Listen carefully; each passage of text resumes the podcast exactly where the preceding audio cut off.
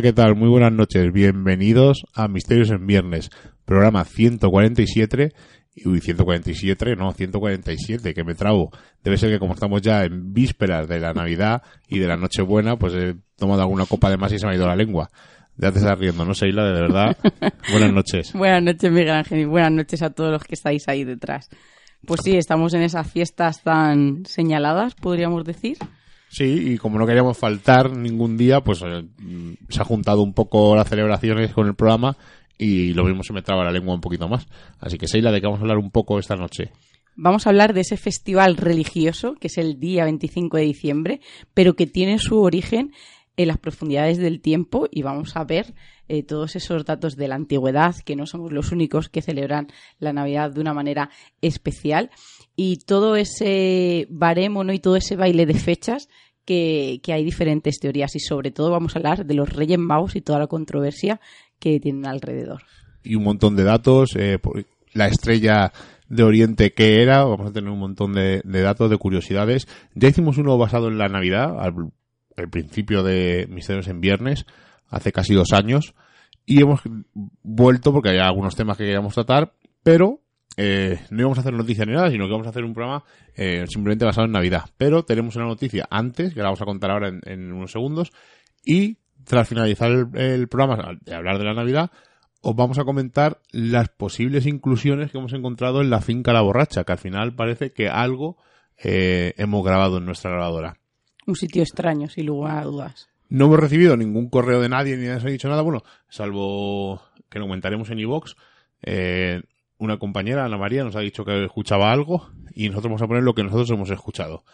Así que sin más preámbulo, y vamos a empezar con la Navidad, pero antes, eh, no íbamos a hacer noticias, ya lo he dicho, pero antes, de repente, mirando en las noticias, hemos visto que nuestro amigo Adam Ellis, eh, arroba mobi-dickhead, nuestro querido Dear David, eh, ha vuelto a parecerse el fantasma frente a este chico. Entonces, hay que, hay que contarlo, porque ya sabéis que en Misterios en Viernes estamos haciendo eh, un seguimiento a este caso, a ver si es teoría, si es verdad, si es mentira. Eh, bueno, vamos a ver.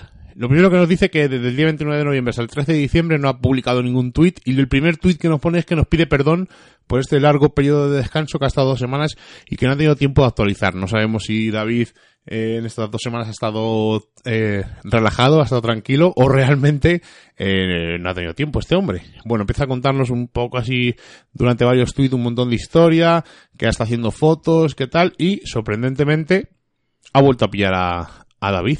Es increíble. Pero no una vez, ni dos, ni tres, sino hasta cuatro y cinco fotos en una misma noche.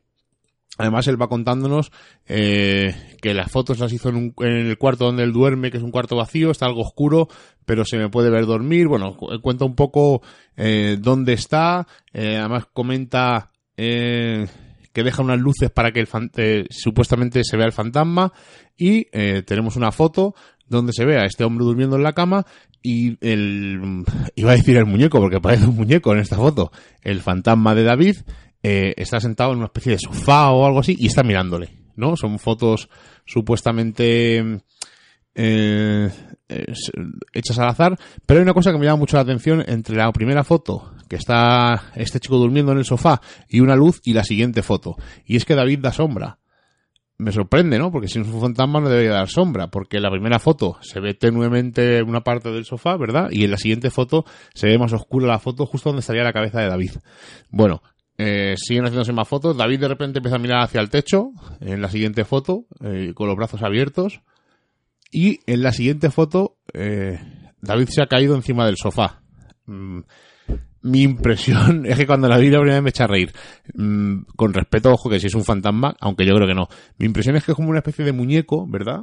Y se le ha ido la cabeza como para atrás y luego de repente se ha echado como para adelante el muñeco. Bueno, él supuestamente está... Este hombre, eh, Adam Ellis, supuestamente está dormido mientras que David eh, por la habitación. Pero lo que me sorprende, lo vuelvo a repetir, es esa sombra que se ve más nítida en las distintas fotos. Pero bueno, es curiosidad. Luego de repente desaparece David. Eh, durante unas 15 fotos más o menos dice que desaparece, que no vuelve a aparecer. Luego aparece ya encima de su cama, está pisando a casi casi a este hombre. Está justo a la derecha de la cámara, dice. Eh, dice que mira fijamente a la cámara. Yo no veo que mira a la cámara fijamente, pero bueno, se ve que está encima de la, como encima de la cama, mientras que él duerme. Y ya la última, que es la más terrible, es como si se hubiera puesto, no voy a decir que se haga un selfie, pero está eh, en la parte de la, se ve la cámara. Voy a colgar todas estas fotos en el programa para que la veáis porque son mm, dignas de ver. Y aquí ya no pierde la corporalidad, en las otras fotos parece, no llega a ser transparente en este caso, ¿verdad? En algunas se ve más denso que en otras mm. fotos, pero en esta ya ocupa una cuarta parte de la foto como si se hubiera puesto frente a la cámara y se le ve pues parte de una, oreja, el mm. pelo, está así como un poco medio calvo, ¿verdad? Pero no es transparente. Como las primeras fotos del fantasma que supuestamente era transparente.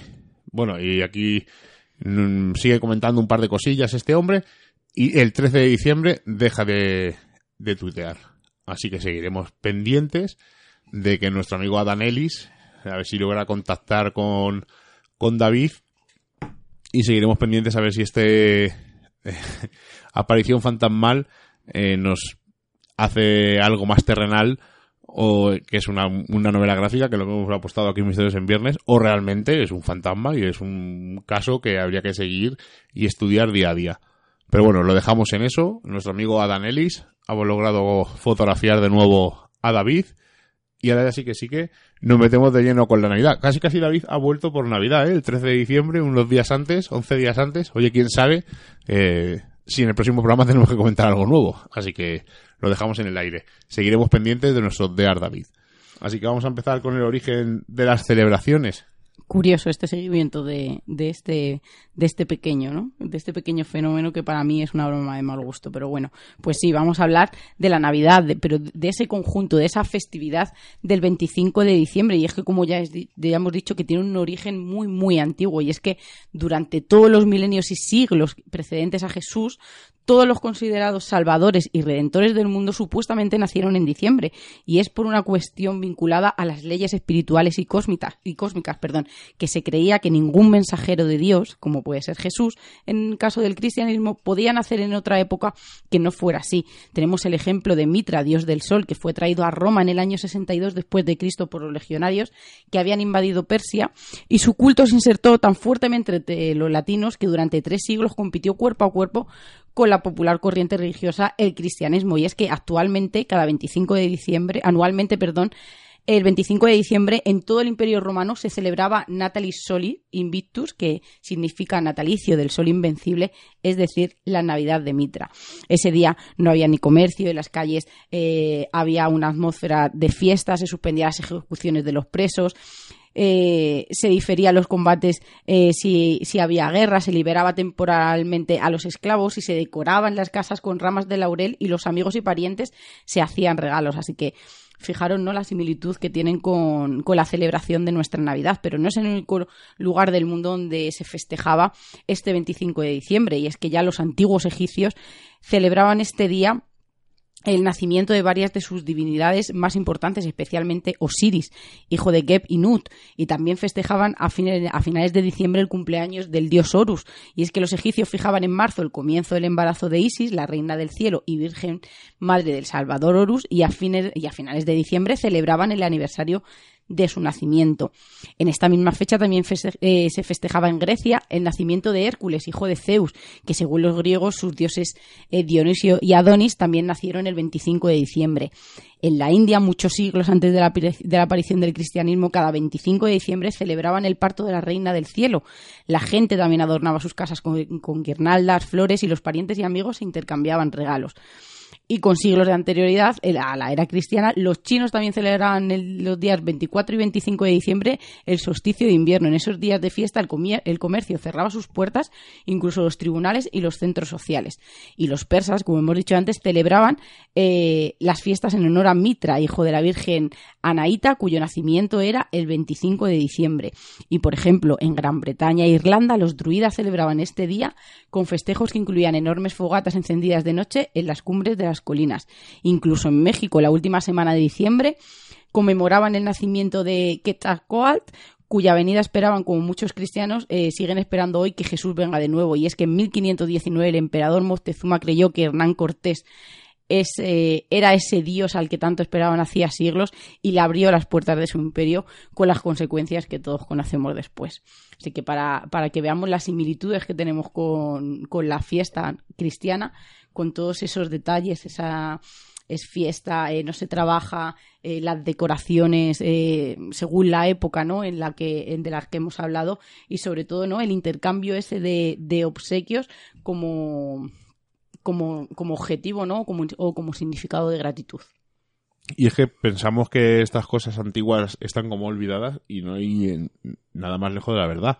Simplemente hay que fijarse, un día tan importante como el domingo, en inglés es Sunday, que es el día del sol sigue haciendo conmemoración a todo lo que has comentado. Por lo tanto, parece que es una cosa que está ahí como olvidada y realmente no. Gran parte de nuestro calendario funciona con esas fiestas y gran parte de lo que vamos a hablar hoy sigue recordando esos mm, ritos antiguos y esas celebraciones antiguas. Voy a comentar una cosa, la comentamos en su día, pero vamos a recordarla así un poco y vamos a enfocarlo por otro sitio. Vamos a hacer un poco así un poco de juego de Cluedo. ¿Cuándo nació Jesucristo? Bueno, pues en primer lugar el 25 de diciembre no nació, porque como todo el mundo, bueno, ni incluso el 24, que sería Nochebuena, ¿no? Que es cuando supuestamente dio a luz la Virgen María. Bueno, pues como muchos sabemos, y muchos saben, en la Iglesia no reconoce hasta el año 125 después de Cristo, en el concilio de Nicea, que eh, Jesús nace el 25 de diciembre. Y lo hace para, para coincidir con la fiesta que has comentado de los romanos, el nacimiento del sol invicto, o el solsticio de invierno, que está muy cercano. Pero vamos a buscar eh, si realmente nació en el cero o nació antes o nació después. Vamos a, hacer un poco de cluedo. Herodes el Grande murió en el 4 antes de Cristo. Si él dictó matar a los menores de dos años, debemos suponer que Jesús no sería mayor de esa edad. Así que teniendo en cuenta la fecha de la muerte de Herodes y que él dictó esa, orden con vida, Jesús debió nacer eh, como muy pronto en el 7 antes de Cristo, más o menos. Si no vamos al Evangelio de Lucas, se cita que un tal Cirinio gobernaba Siria. Esto sucedió entre los años 6 y 5 antes de Cristo. Hasta aquí más o menos claro. También se cita en la Biblia que Jesús nació cuando Augusto César dio una orden de que cada uno de los eh, de que cada uno se empadronase en su ciudad. Así, José fue a Belén en Judea para hacer lo propio porque eh, pertenecía a la tribu de David y allí nació el niño supuestamente. Augusto César, a lo largo de su mandato, dictó esta orden en tres ocasiones.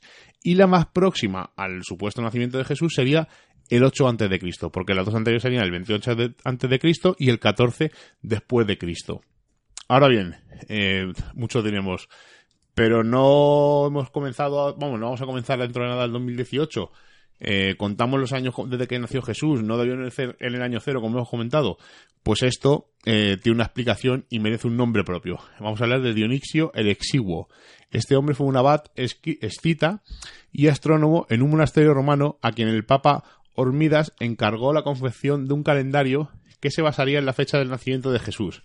Para esto, Dionisio se basó en una tabla en la que sucedían los gobernantes y los años que ejerció cada uno de ellos pero cometió un error que ya es irreparable. Se equivocó unos seis años en datar el reinado de Herodes el Grande, porque estableció que el nacimiento se produjo en el año 753, cuando en realidad debió ser alrededor del año 748. También eh, omitió que Augusto César gobernó como Octavio, su nombre real, durante cuatro años. Bueno, pues tras todo esto, los expertos coinciden en que Jesucristo nació entre los años 7 y 3, siendo la fecha más probable el 4 antes de Cristo.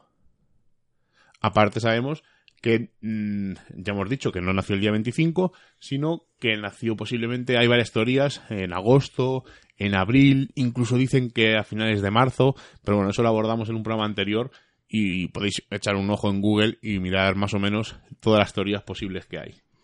Cuéntanos, Sheila, un poco, celebraciones extrañas en Navidad cuando hablamos de estas celebraciones, eh, son unos días muy especiales en el que eh, como hemos dicho antes, ¿no? Todas esas energías, todas esas espiritualidades eh, se juntaban, ¿no? Y también es un momento en el que, en el que la gente está, en ese momento que tú echas muy, eh, mucho de menos, ¿no? A, tus seres queridos. Entonces decían que eran unas fechas también para comunicarse con el más allá, con la gente que no estaba, pero también hay en algunos sitios en el que hay una especie de rituales que se celebran durante la Navidad que hacen cultos eh, extraños o que hacen o citan no al diablo. Y es que, por ejemplo, tenemos en Gales el ritual de Mary Lee, que en algunos pueblos rurales es habitual celebrar la Navidad con un extraño ritual que trata de un extravagante desfile encabezado por el portador de una calavera de una yegua. El vecino elegido amarrará la calavera a un palo del que cuelga una sábana blanca tras la que se ocultará. En ocasiones la mandíbula de la calavera tiene muelles para hacer chasquidos cuando la gente pasa por al lado tenemos, eh, podemos ir a Guatemala, la quema del diablo. Y es que hace varios siglos eh, los guatemaltecos eh, celebran la quema del diablo el día 7 de diciembre a las 6 para dar la bienvenida al periodo navideño. En estos días la familia hace limpieza y sacan de la casa todos los objetos viejos o rotos, símbolos de maldad, y los amontonan en una pira de, madera coronada por una, por una figura diabólica. Después de quemarlos, es muy importante barrer la casa con una escoba de paja y bañarla en agua bendita para asegurar la bajada del diablo a los infiernos. Qué curioso. Ucrania. Cuenta la leyenda, y es muy bonita, que una viuda negra que no podía abordar los gastos de la decoración navideña se despertó una mañana junto a sus hijos y descubrió eh, un árbol de Navidad cubierto de arañas y telarañas. Poco después, al amanecer, el árbol se volvió de un color dorado que auguró buena suerte a tan eh, lúgubre familia. Esta es la premisa de una leyenda popular en Ucrania que ha llevado a todos los habitantes a camuflar una araña envuelta en su red en el árbol de Navidad. Quien la descubra gozará de buena suerte durante el próximo año me parece curioso Navidad, rituales, que al final al cabo todos hacemos ese ritual, ¿no? Eh, la celebración, las reuniones, eh, el tipo de cena, lo que comemos, que al final termina siendo pues una especie de, de ritual que muchas veces a toda esa simbología no le damos importancia. Bueno, pues yo he querido eh, nombrar a tres personajes que realmente no son tres, aunque pueden que sean cuatro, puede que sean doce, también hay indicios de que son siete, pero son unos personajes que a, todos nos llenan de ilusión. Estamos hablando de los Reyes Magos, cuando llegan el 6 de la noche del 5 de enero al 6 de enero. Y uh, voy a contaros una serie de curiosidades y una serie de cosas para rememorar un poco esta, esta figura que solamente la recordamos porque nos traen regalos. Los Reyes Magos no recibieron su nombre precisamente en la Biblia, sino que cientos de años después. Hay que avanzar hasta el siglo V para encontrar referencias similares a los nombres actuales de los textos. Tenemos que mirar que en el Escepta Latina, Bávary menciona a Melichior, Gastapasa y Vitiserea. Y uno de los evangelios apócrifos, eh, es uno de los que más información tiene, se le llama Baltazar, Melcón y Gaspar. Eh, luego, cada cultura ha asignado un nombre diferente. Los griegos lo llamaban Apellicón, Amerin y Damascón los hebreos Magalat, Galgalat y Seraquín, y los sirios Larvaland, Hormidas y Gunasap. Menos mal que al final se quedó en Melchor, Gaspar y Baltasar. Oye, pues a mí me gustan más que los nuestros. Son un poco más. Por ejemplo, Apellicón, Amerin y Damascón me encantan. Sí, y los otros Malagat, Galgat y parecen de... Pues, magos. ¿Tienen nombres de magos? Sí, bueno, o un poco así de la Tierra Media, ¿no? Como, como Gandalf y cosas de esas. Pero tienen nombres de magos, sí que es verdad. Bueno, lo he dicho, que no son tres. La Biblia no dice específicamente que sean tres. Lo que pasa es que la tradición lo redujo a ese número por el número de regalos que llevaban. De hecho, los armenios creen que eran doce, que los que fueron incluso a, a llegar a adorar al niño y tenían 12 nombres diferentes, los cuales tampoco aparecen en, la Biblia. Hay una historia que contaré un poco después sobre un cuarto rey mago que es bastante curiosa. Eh, no son reyes y tampoco eran magos. La palabra mago proviene del persa magusa y del arcadio magusu, que derivaron en el griego magos y luego en el latín magi. Los griegos empleaban la palabra magos para referirse a hombres sabios, no precisamente hechiceros, sino que eran hombres de ciencia y además eh, especialmente los astros, que luego nos comentará un poco más adelante algo Seila. Por todo ello, la Biblia no dice que fueran reyes, sino que solamente eran sabios. Según el Evangelio de San Mateo, tenían conocimiento de las Sagradas Escrituras y los historiadores apuntan a que podrían haber pertenecido a la religión zorotrasta, por ser parte de la casta sacerdotal medo-persa. En los evangelios apócrifos se dicen que tenían lazos familiares y que los acompañaban eh, legiones de soldados, una de Persia, otra posiblemente de Babilonia y otra de Asia. Al ser tres, representan varias cosas. Los expertos identifican las tres edades del hombre. La vejez, que sería Melchor, la madurez, que sería Baltasar, y la juventud, que sería Gaspar. Pero también representan los tres tipos de razas que se sentían. La, raza asiática, la raza blanca y la raza de color. Eh, también por los continentes que se conocían en esa época. Asia, África y Europa. E incluso eh, también se les em, representa y se les comenta por el animal que tenía esa tradición de sostener a, estos magos que transportaban un elefante, un camello y un caballo, muy relacionado con los continentes que hemos comentado, Asia, África y Europa. Y una pregunta, ¿de dónde venían? Dicen los magos, eh, y dicen que venían de Oriente, pero podían referirse a Babilonia, a Persia, Arabia o quizá incluso un poco más allá. Sin embargo, en el libro escrito por Benedicto XVI, en la infancia de Jesús, un libro sobre la niñez de Cristo, dice que los reyes magos probablemente no venían de Oriente, sino que venían de Tartesos, una zona que los historiadores ubican posiblemente, entre otros lugares, entre Huelva, Cádiz y Sevilla. Por lo tanto, según Benedicto XVI, los reyes magos podían ser posiblemente andaluces. Y luego, otro detalle curioso, los regalos. Según la Biblia, llegaban tres regalos, oro, incienso y mirra. En siglos posteriores se ha ido cambiando un poco y se ha ido descubriendo nuevas cosas. El oro que trajo Melchor es un regalo de reyes, la naturaleza según eh, de Jesús entre los suyos, ¿no? Un rey entre, entre, entre nosotros. El incienso de Gaspar eh, revelaba su origen divino. Se utiliza en el culto de los altares. Y la mirra de Baltasar un compuesto para embalsamar que presagiaba su futura muerte eh, antes de llegar a la vejez. Aunque su viaje eh, fue motivado por el buen propósito de, adorar al niño, los reyes desencadenaron un montón de hechos horribles cuando llegaron a Judea. Su presencia alertó a Herodes, que los interceptó y les pidió que le informaran sobre su misión, con la secreta intención de matar al recién nacido. Un ángel tuvo que bajar y advertirles del peligro, por lo que tomaron otra ruta de vuelta para no pasar por el palacio, pero Herodes, mosqueado, ordenó entonces la matanza de los inocentes, incapaz de distinguir a Jesús de entre todos los recién nacidos. Como veis, en la Biblia mezclan un montón de historias, ya hemos comentado eh, que esto de Herodes fue hace mucho tiempo, pero la Biblia lo adapta un poco a, a su historia y crean esta historia que todos conocemos y que celebramos en estos días. Pero vamos a pasar, vamos a dejar un poco a los reyes de lado y vamos a pasar a unos datos históricos que también son interesantes y que ocurrieron el 25 de diciembre casi en totalidad y es que en este día el reloj no se para, ¿no? La, la, historia sigue su curso y han ocurrido hechos que han podido transformar el rumbo de la humanidad o que al menos nos han dejado una huella muy grande y es que en 1642 en Inglaterra el 25 de diciembre nació el físico inglés Isaac Newton que ya sabemos, ¿no? Que este físico increíble que estableció las tres leyes del movimiento y su observación de la gravitación universal y que hizo unos avances increíbles a los campos eh, durante los tres siguientes siglos. Nos tenemos que ir a, a 1492 en Haití, el 25 de diciembre, donde Cristóbal Colón descubrió la isla de la Española, la actual Haití. La carabela Santa María en la que viajaba quedó encallada en un banco de arena y los descubridores decidieron construir allí mismo un pequeño fuerte a que terminaron llamando Navidad. Y un año después, Colón volvería a la zona y establecería un nuevo asentamiento en la Isabela, actual República Dominicana que se convertiría en el primer asentamiento permanente europeo.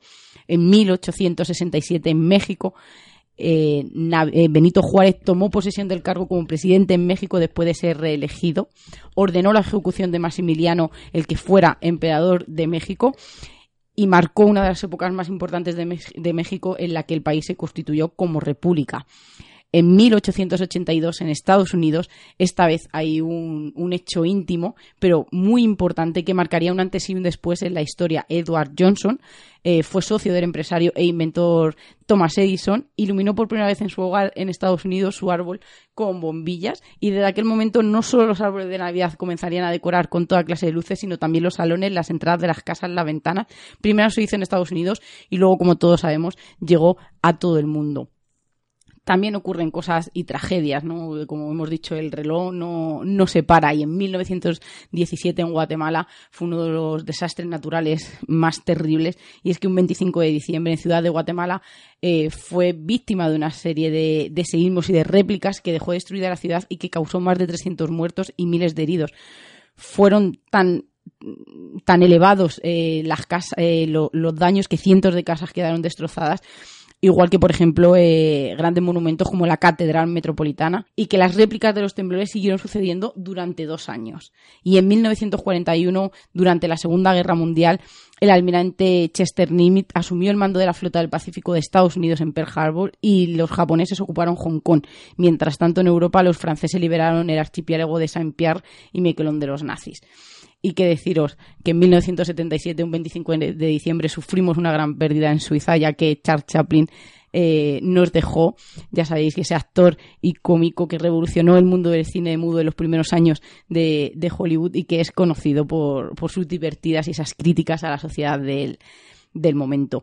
Y una cosa muy curiosa que yo no sabía, que en 1989 en Inglaterra el británico científico Tim Berley, trabajador en el Centro Europeo de Investigación Nuclear, presentó una propuesta para desarrollar una nueva forma de intercambio y vinculación en Internet y con este trabajo nació la web y, el, esas navidades de ese mismo año creó todas las herramientas necesarias para que la web funcionase. Aquí nació el primer navegador, World, eh, World Wide Web, el primer servidor web y, las, y todas las primeras páginas web. Y en 1990, en la URSS, el 25 de diciembre, Gorbachev dimite como jefe de Estado de la Unión Soviética eh, y el nuevo hombre que entra sería Boris Yeltsin. Y al siguiente año, precisamente también un 25 de diciembre de 1991, Gorbachev renunció a su gobierno y desapareció la URSS y fue creada la Comunidad de Estados Independientes. Bueno, pues voy a seguir hablando de los reyes y una cosa que no nos preguntamos casi nunca es que qué fue de ellos. Pues según una leyenda, después de ser bautizados sin convertirse al cristianismo, Melchor, Gaspar y Baltasar murieron en Saba y sus restos fueron trasladados a Constantinopla. Las reliquias de los Reyes Magos llegaron a Milán de manos del emperador sacro del Imperio Romano Germánico Federico Barbarroja, que, les entregó, que se las entregó al arzobispo de Colonia en 1164. El relicario de los tres reyes que las contiene es un gran sarcófago triple, dorado y ricamente decorado, colocado encima y detrás del altar mayor de la Catedral de Colonia. Cada año atrae a miles de visitantes, pues además de su interés religioso, es el relicario más grande que existe en el mundo occidental. ¿Dónde se celebra? Pues el día 6 de enero es festivo en Cuba, en España, en México, en Puerto Rico, en la República Dominicana, Paraguay, Uruguay, Colombia, Venezuela. Las cabalgatas han llegado incluso a países no hispanos como la República Checa o Polonia. En Argentina, Portugal y México también se come el roscón, pero se, introducen pues, variantes de cada región o incluso bebidas eh, distintas como el ate, el atole, la jalea de guayaba, el dulce de leche. En Francia toman la galette de Ruiz, que se hace con masa de hojaldre y se puede rellenar con una crema a base de almendra molida, azúcar, algo de mantequilla y yema de huevo. Nosotros comemos el tradicional roscón y eh, se come el Día de Reyes, aunque mm, ya casi casi desde el mes de diciembre en muchas tiendas. Uy, en noviembre. Eh, ¿Por qué se, eh, eh, se celebra el Día de Reyes? Pues esto deriva de las Saturnales romanas, las fiestas dedicadas al dios Saturno, en las que se celebraba el alargamiento de los días tras el solsticio de invierno. Los romanos preparaban unas tortas redondas con higos, dátiles y miel, y en cuyo interior se introducía una baseca. Al que le tocaba el haba era el nombrado el Rey de Reyes. Con el tiempo, el Aba, en vez de dar buena suerte, dio mala suerte, y al que le toque, le toca pagar el roscón y organizar la siguiente fiesta. En su lugar, daba buena fortuna encontrar figuras o sorpresas que también se introducen en los bollos en la actualidad. Y una curiosidad, ¿por qué los niños malos reciben carbón? Los Reyes Magos obsequian a todos los niños con regalos, pero también llega a sus oídos que no todos son buenos y para estudiar quién merecía regalos y quién no, enviaban a su paje llamado Carbonilla a vigilarlos. Y este decidió que los malos serían castigados con un trozo de carbón, un material que se encontraba fácilmente en todas las casas en el pasado, ya que hacía frío por estas fechas. En esencia, un regalo inútil y que al final iba a desaparecer en el fuego. Con el tiempo, el carbón se convirtió en dulce, porque a los reyes no les gusta castigar. Es más bien una advertencia para los que han sido malos por su comportamiento durante ese año y para que mejoren para el año siguiente. Seila, cuéntanos más cosillas. Un poco esas navidades oscuras. Claro que sí, vamos a hablar de, una tradición de la que hablamos ya el año pasado y que está totalmente perdida, que era reunirse con la familia y que era casi eh, la tradición eh, más grande que existía durante las Navidades, que era esa reunión con la familia, como la hacemos ahora, pero, pero un poco diferente. Se juntaban alrededor de una chimenea y compartían cuentos aterradores sobre fantasmas. Esto la cultura victoriana sabe mucho, estaban en, en, pleno apogeo de las sesiones de espiritismo, la fotografía de espíritus, el movimiento espírita, eh, hablaban de trenes espectrales, encuentro con gente en las, sombras. Así que eh, era una tradición en la que, en que la Navidad casi giraba eh, alrededor, alrededor de ella. Y dado eh, esta importancia de estas tradiciones y de estas leyendas, hay muchos países en la que podemos encontrarnos leyendas eh, que, forman parte de, su folclore. Por ejemplo, tenemos en, el folclore alemán una criatura bestial conocida como Krampus, ese malo malísimo de las Navidades que al parecer visitaba a los niños el 5 de diciembre secuestrándolos y llevándoselos a su guarida. Y en Islandia también tiene su particular mitos aterradores y es que los papás irlandeses advierten a sus hijos de que si se portan mal el gato Yule les va a visitar para ser sacrificados y utilizados de alimento para criaturas del infierno. Pero el gato Julen no es la única leyenda con carácter sobrenatural para asustar a los niños, ya que Grilla, la madre de todos los trolls islandeses, se dice que secuestra, cocina y se come a los niños que no obedecen a sus padres. Y según la leyenda, Grilla tuvo tres maridos diferentes y 72 niños. Todos le causaron problemas con acciones que van desde la travesura inofensiva hasta el asesinato. Y la leyenda también dice que el gato Yule vivió con Grilla, lo cual tiene sentido, ya que al parecer tienen la misma alimentación pero como ya hemos dicho, eh, la Navidad eh, tiene una especial conexión con el más allá, que un poquito más adelante contaremos algo más. Bueno, se ha dicho que va a hablar de una leyenda y de un rey mago. Un rey mago no tan conocido, que se llama Artaban. Y os voy a contar su leyenda. Artaban reconoció la señal del advenimiento de Jesús y quedó con Melchor, Gaspar y Baltasar, para lo cual preparó el viaje vendiendo todas sus propiedades y comprando un montón de obsequios que le llevaría para adorar al niño.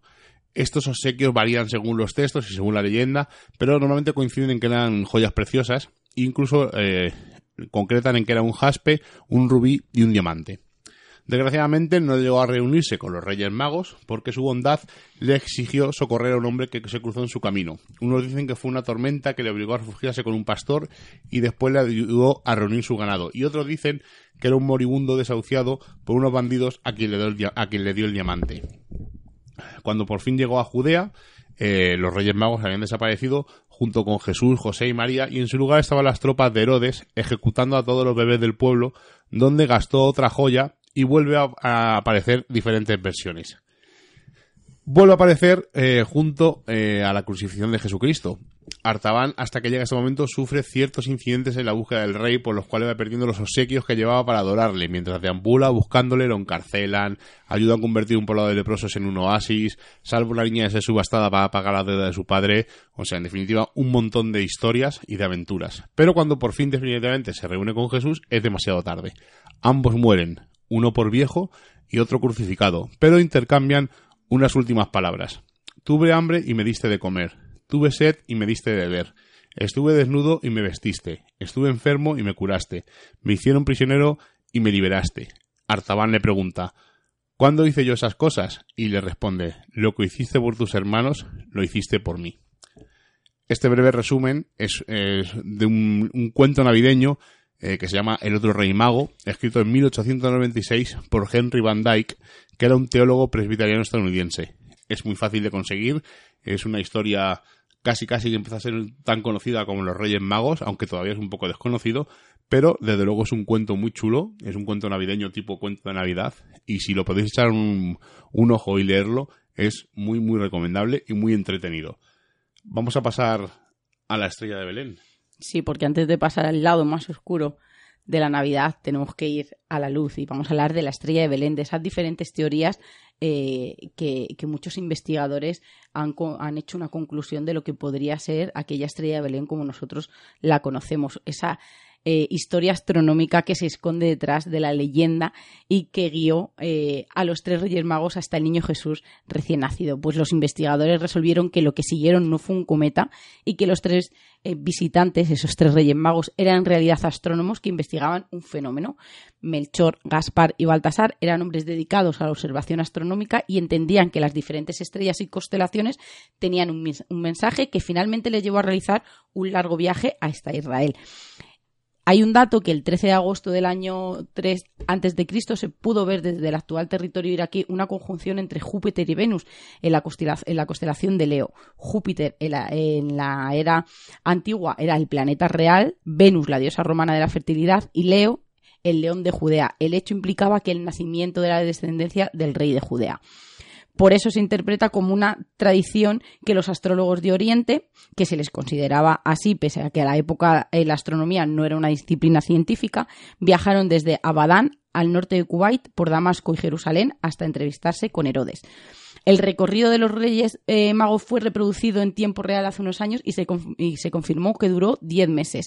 Y es que se ha confirmado también los registros astronómicos eh, que certifican eh, esa conjunción de astros que de entre Júpiter y Venus que se habían encontrado nuevamente en la, constelación de Leo. La tradición sobre los Reyes Magos tiene varios aspectos sujetos a estudios y por eso hay y nacen diferentes teorías. Tenemos que tener en cuenta que en esos tiempos se creía que las conjunciones celestiales tenían una suerte de influencia sobre la vida de, de las personas. La incorporación de los cometas en la imagen del pesebre se da en el año 1303 y es la primera vez que vemos plasmada esa estrella de Belén tal como la conocemos a día de hoy. Es que el pintor italiano Giotto, eh, quien había visto el cometa Halley en el año 1301 por los cielos, pinta al cometa en su obra La adoración de los Reyes Magos, que se encuentra en Padova, en Italia, y ahí es la primera interpretación que podemos ver de esa estrella de Belén. Pero hay más interpretaciones de esta estrella de Belén. Vamos a comentar unas pocas, a ver qué os parece. Dicen que pueden ser que fueran estrellas fugaces o meteoros. Eh, este tipo es un, como todo su nombre indica, es un tipo de material fugaz, por lo que no puede guiar durante horas a nadie por ninguna parte. Y al tratarse de una lluvia de estrellas, pues el relato bíblico sería distinto, ¿no? No sería como lo conocemos. Eh, dicen que hay una, una, posibilidad de que fuera una lluvia de cirílidas, pero eh, es poco probable porque teniendo el contenido de esto son como meteoritos comunes, entonces no podían ser guiados los reyes hasta allí. Otra teoría es que un cometa, esta teoría sería más razonable, ¿no? Teniendo en cuenta que un cometa permanece estático en el cielo durante horas, incluso días, y eh, durante este tiempo pues, los reyes hubieran estado caminando para llegar hasta allí. dicen, hay una teoría que podía haber sido el cometa Halley, pero dicen que hasta en esa época no podía ser visto porque se había visto en el año 12 antes de Cristo. Entonces, casi casi que lo descartamos. Puede ser una supernova o una nova, es lo que hubiera llamado la atención pero tampoco se calcula que entre el 7 y el 3 de antes de Cristo, cuando supuestamente nació Jesús, eh, hubo ninguna supernova ni hubiera sido nada de esto.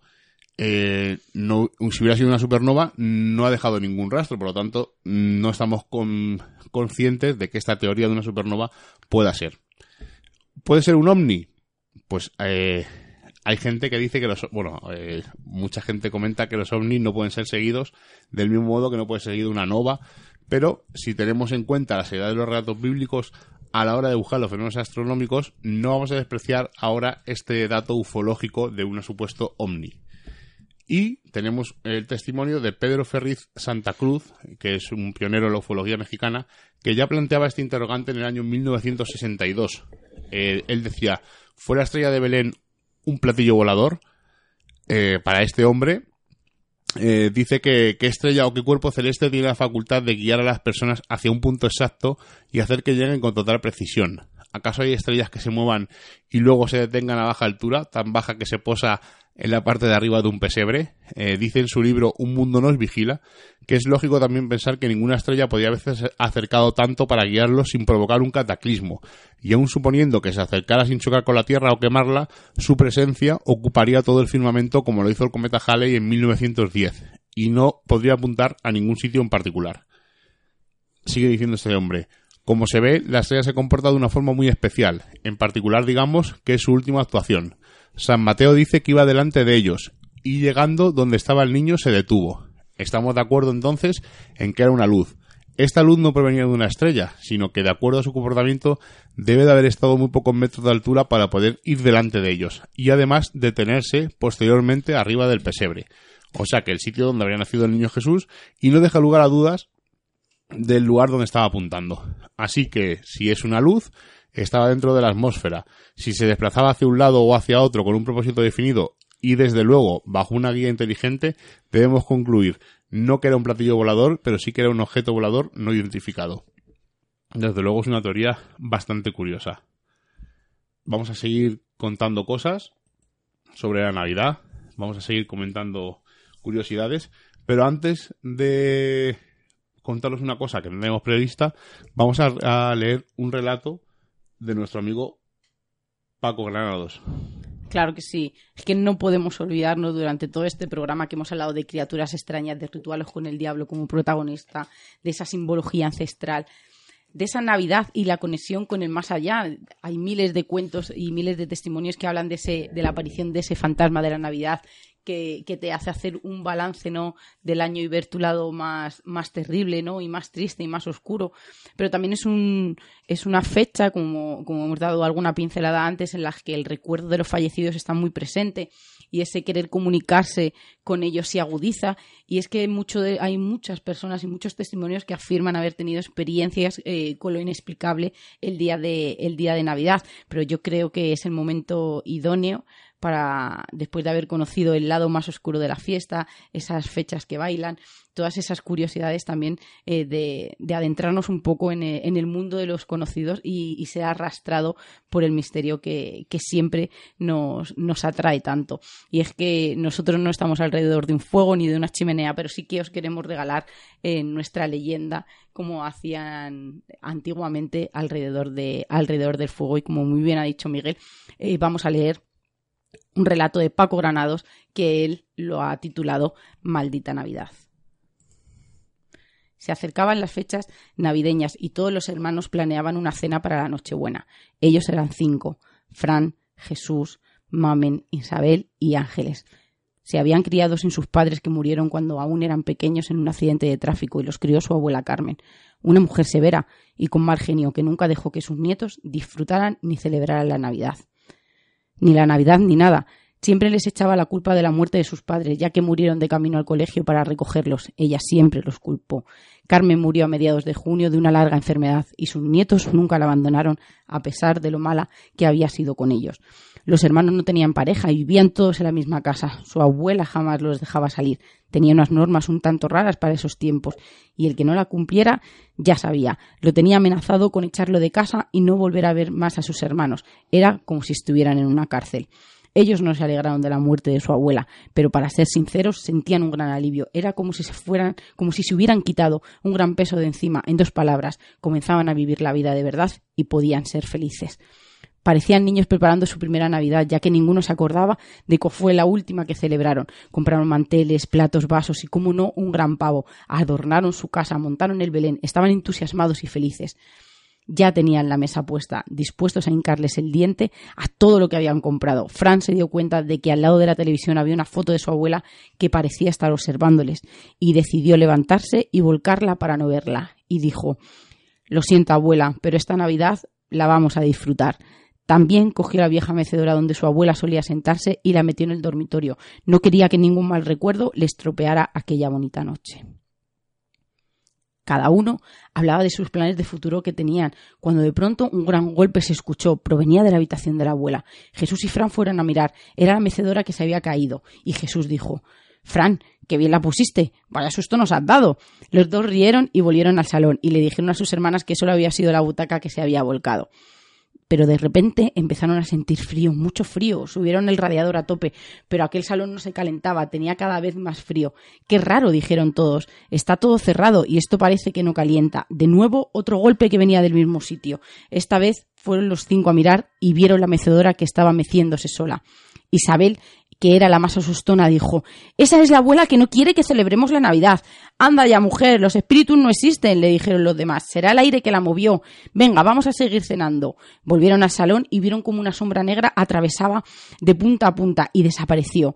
Ahí es cuando empezaron a asustarse. Todos la vieron. De repente empezaron a oler como una colonia que les recordaba a su abuela. Carmen usaba siempre la misma colonia y en la pared había escrito la palabra no varias veces. Esa era la palabra que más usaba su abuela con ello. Y cada vez tenía más y más frío y más y más miedo.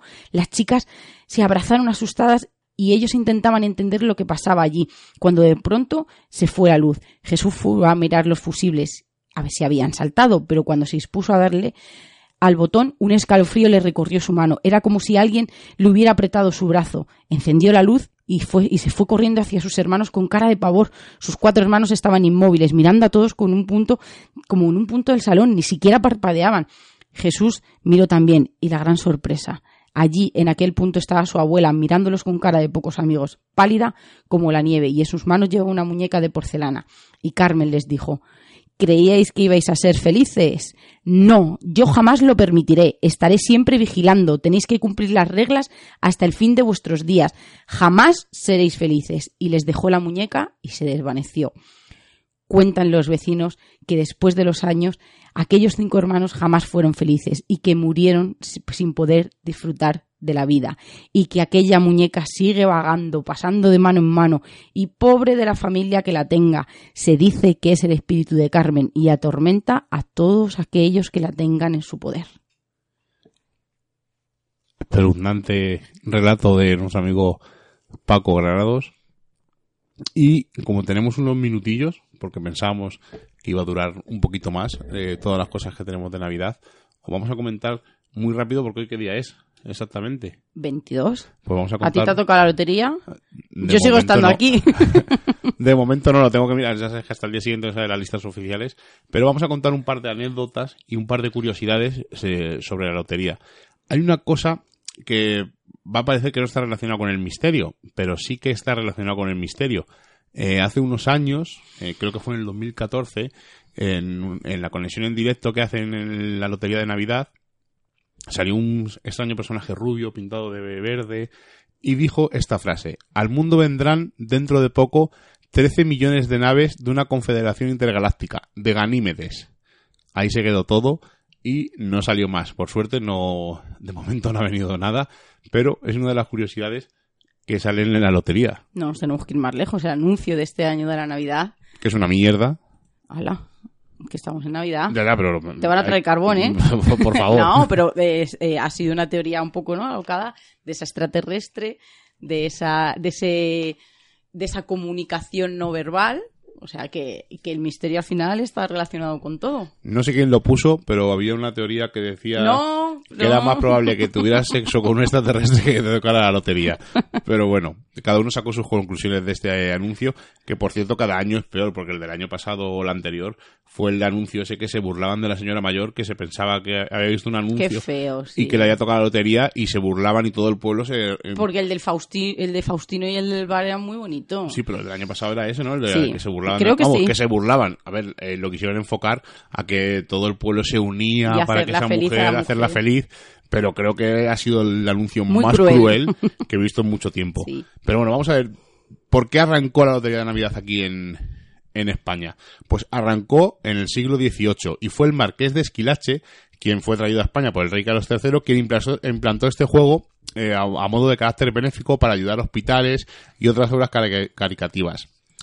Eh, la lotería no llegó a tener eh, el raigambre popular posterior y mucho menos el que impera en nuestros días. Se estableció formalmente en el siguiente siglo, ya en el siglo XIX, justamente en el año 1812, y a raíz de la Constitución de Cádiz, la conocida como la Pepa, por haber sido proclamada el Día de San José. Se instaló como la lotería de Navidad, como ya hemos dicho, y se estableció en diciembre, y el primer sorteo tuvo lugar en la propia capital gaditana, pero no el día 22, como en la actualidad, sino que arrancó el 18 de diciembre. 80 años después pasó al 23 y finalmente al 22, que es como la conocemos actualmente y es una de las loterías más importantes del año. Bueno, casi casi yo diría que es la más importante. Más curiosidades. Eh, ha habido gente que ha soñado con el gordo de Navidad e incluso hay gente que no tenía dinero y le regalaron un décimo y les tocó. Bueno, pues una de las historias más conocidas del sorteo fue en el año 1949 que un malagueño acudió a la oficina de correos asegurando que había soñado que el número 55.666 sería el número premiado de la lotería de Navidad. Nadie se lo creyó, pero cosas de la vida, fue el gordo el que salió en ese número. También dos amigos sevillanos compraron dos décimos de lotería, pues uno en Madrid y otro en Sevilla. Además, eso lo hacemos mucha gente, ¿no? Oye, compra, si vas de vacaciones a tal sitio, pues Bueno, pues los dos números que compraron fueron agraciados con el primer y segundo premio. Increíble. En 2009, un extranjero que residía aquí en España, eh, no tenía mm, el hombre mucho dinero y tuvo la suerte de no tener casi casi un euro en su cuenta bancaria a tener 300.000 euros porque le tocó el gordo de la primitiva. Y luego tenemos un montón de cosas como timos, o sea, hay muchas, muchas curiosidades. Y voy a hacer la parte más triste y es que hay una estadística en la que dicen que, que en Navidades hay una, un cierto alto de número de suicidios y es que en Navidades, en estas épocas, antes de que empiece, ya hay personas que, que, que sienten inapetencia, tristeza, insomnio, insomnio, pérdida de motivación, llanto, una tristeza extrema y es que son los síntomas eh, de depresión ante la Navidad y puede llevar incluso al suicidio. Y es que uno de los motivos es esa, es esa regresión a la infancia, a la luz, a los árboles, a las luces, a los regalos, a todos estos preparativos que hacen que, algunas personas eh, hagan esa regresión a, cuando eran pequeños y que no fue feliz, entonces eh, le vuelve ¿no?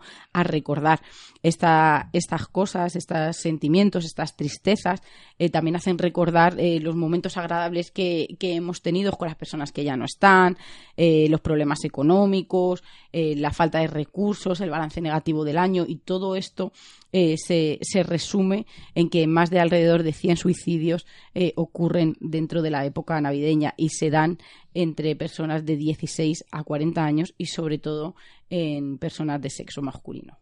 Además es una cosa, ¿no? Lo que has dicho, ¿no? Fin de ciclo, fin del año, haces balance. balance. Pero también ocurre cuando cumples, eh, cuando saltas de decena, ¿no? Los 30, los 40, los 50. Son épocas en las que parece que cierras un ciclo, haces balance de lo que has estado viviendo, de tus vivencias o de lo que tú tienes o de tus bienes. Y hay gente que no aguanta y se quita de en medio. Es un tema muy delicado. Sí. Es un tema extraño, además, porque es una de una las estadística triste. Es sí. una es una de las causas más importantes y casi casi nadie la nombra, que es el la suicidio. soledad, que es muy importante. Yo creo. Claro, estas fechas de familia, todos juntos, lo que nos venden por televisión, que hay que estar en familia, todos juntos, etcétera, Los etcétera. problemas afloran y, y muy no, me, ha, me ha parecido muy muy real el, el cuando uno prepara, ¿por qué uno prepara su árbol de Navidad cuando se muda de casa, cuando se independiza? ¿no? Pues porque te recuerda, porque lo has hecho durante toda la vida, porque lo hacías con tus padres, tus abuelos, tus hermanos. Entonces yo creo que, que sí que es verdad que es una, una época para muy, muy propicia, ¿no? Y, que tiene un cóctel muy explosivo para, para la gente que no que no está anímicamente bien y que tiene unas carencias emocionales que hacen que, que todo esto pues lleve a esta estadística, como hemos dicho, de, eso, de ese número 100, que es un número fatal, claro. Bueno, y lo adelantamos al principio, vamos a acabar con los posibles resultados que hemos encontrado en la finca La Borracha. Mm, a raíz de esto, creo que debemos volver otro día. Aunque Seila no Sí. iremos, pero vamos a ir con alguien más y vamos a hacer. eh, nos han propuesto hacer un programa, eh, una exploración en directo para un programa de un amiguete y pues ya que nos lo han propuesto, pues vamos con él y así el camino se nos hace más corto y oye, lo, lo hacemos con él y a ver qué ocurre. Porque parece que hemos obtenido hasta dos, dos resultados. Eh, hay uno que es para mí bastante claro y el otro es un poco extraño y lo voy a contar. Bueno, eh, antes de ponerlo, eh, os cuento un poco. Eh, estuvimos, pusimos un, cacho del audio el otro día en el otro programa y tuvimos, en un momento hicimos una experimentación en una mesa donde yo di un golpe. Que dije, si estás aquí, haz un ruido parecido a este. Y di un golpe en la mesa. Pues justo tras el ruido se oye una posible voz. Así que la ponemos y ahora la comentamos. Si hay alguien aquí, hacer un ruido como este.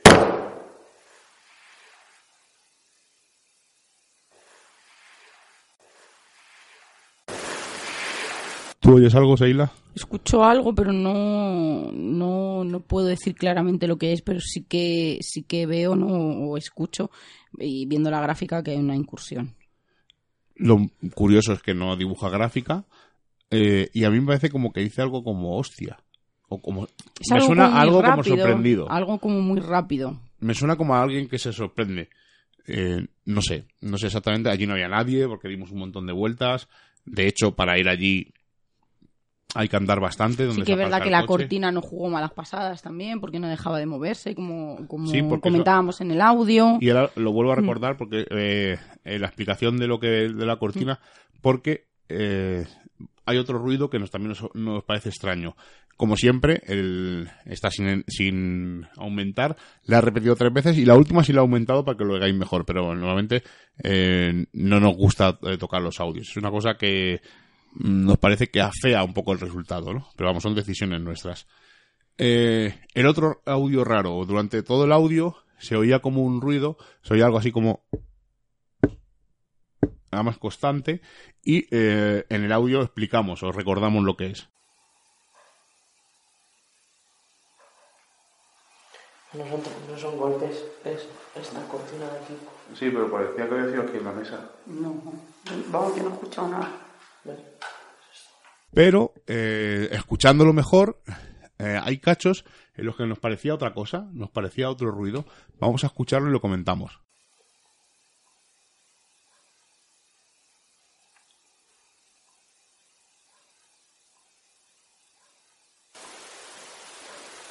¿A ti qué te parece?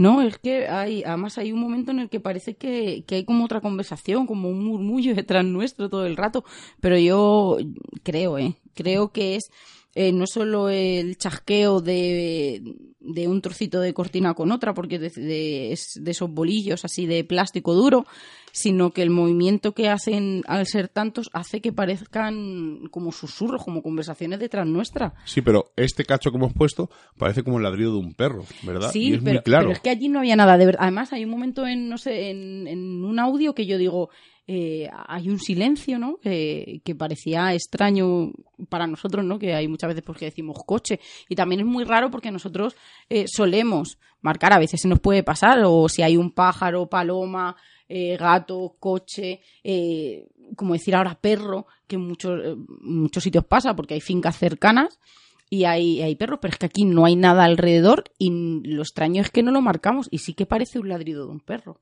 Lo que tú has dicho del coche, sí se oye que marcamos coche en el audio, en el programa anterior, pero no se oye el coche, la grabadora no lo capta. Nosotros sí lo oímos porque estábamos en- en- se oía y la grabadora no lo capta, pero este, el no sé, además que es el hay varios más, hay más como una especie de ladridos más durante todo el audio, pero creo que este era el más claro y por eso lo he puesto. Está igual, repetido tres veces y la última ampliado un poco.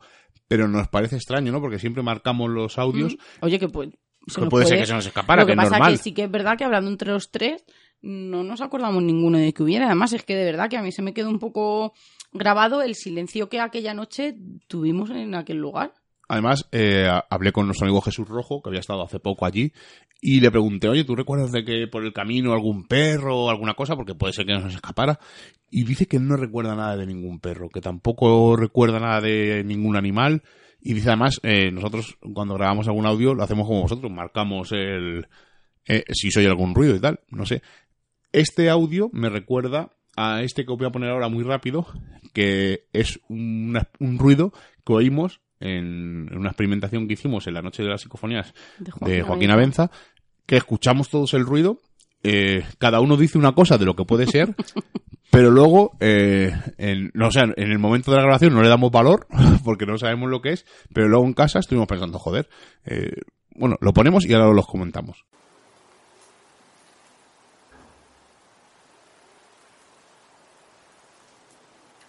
¿Puerta de un coche? No, Parecía un tiro. No, no, es una puerta. Bueno, pues se oye una puerta, o parece una puerta, yo creo que es una puerta. Y cada uno comenta una cosa, es, un coche. Y luego, no es un tiro, no, pues yo creo que es una puerta. Y lo dejamos ahí, como si no hubiera pasado nada. Eh, luego vimos que primero que allí no hay coches donde estábamos, o sea, pueden pasar coches, pero no aparcar donde estábamos nosotros. Eh, era una noche muy fría y no había, no hay, no hay cotos de caza cercanos, por lo tanto, puede que fuera un tiro, lo dejamos en probabilidad. Pero lo que nos eh, suena más curioso es una puerta, ¿no? En el sitio donde estábamos había un mogollón de puertas, pero no había aire para Pero tampoco parece el ruido tan cercano como para que fuera una puerta de donde nosotros estábamos. Es que nosotros estábamos en el cobertizo, Claro, pero no, no me parece como tan cercano porque es que suena como a metálico. A mí me suena puerta de madera normal, a puerta, a golpe ¿Ves? de Pues puerta. a mí me suena luego eh, como puerta de, de coche. Bueno, pues ahí lo ahí dejamos y os dejamos este audio y oye, que nos gustaría que nos mandarais vuestra opinión sobre estos audios. Recordar, pues en, tanto los comentarios de iVoox como en misteriosinviernes.gmail.com como en el muro de Facebook, donde queráis. Y os recuerdo que todavía estáis a tiempo de mandarnos los audios para el programa 150, donde queremos reunir un montón de audios. Ya nos han mandado bastantes, tenemos unos 7 o 8 audios. Tengo varias personas que me han dicho que se lo recuerde y les voy a mandar un mensaje ahora mismo para recordárselo, para que no falten a esta cita. Y queremos hacer el programa más largo de Misterios en Viernes con vuestras vivencias, vuestros audios, vuestras curiosidades. Así que no no, no os quedéis con las ganas, no lo penséis, contárnoslo, mandándonoslo a misteriosinviernes.gmail.com y vamos a hacer un programa, un 150 por todo lo alto. Y ya sí que nos despedimos, como siempre, con los comentarios de iVox. Mm, muchos comentarios, eh, pero poco tema. Y os voy a decir un poco así porque nos hablan del fantasma de Chloe, que también en Buscadores de Fantasmas hay más fotos. Eh, nos dicen que se oyen varios audios en varios momentos. En- en- justamente en el minuto 1.23.38 dice que soy una voz de mujer. Y luego eh, hay unas- un rifirrafe en el que nosotros ni entramos ni salimos.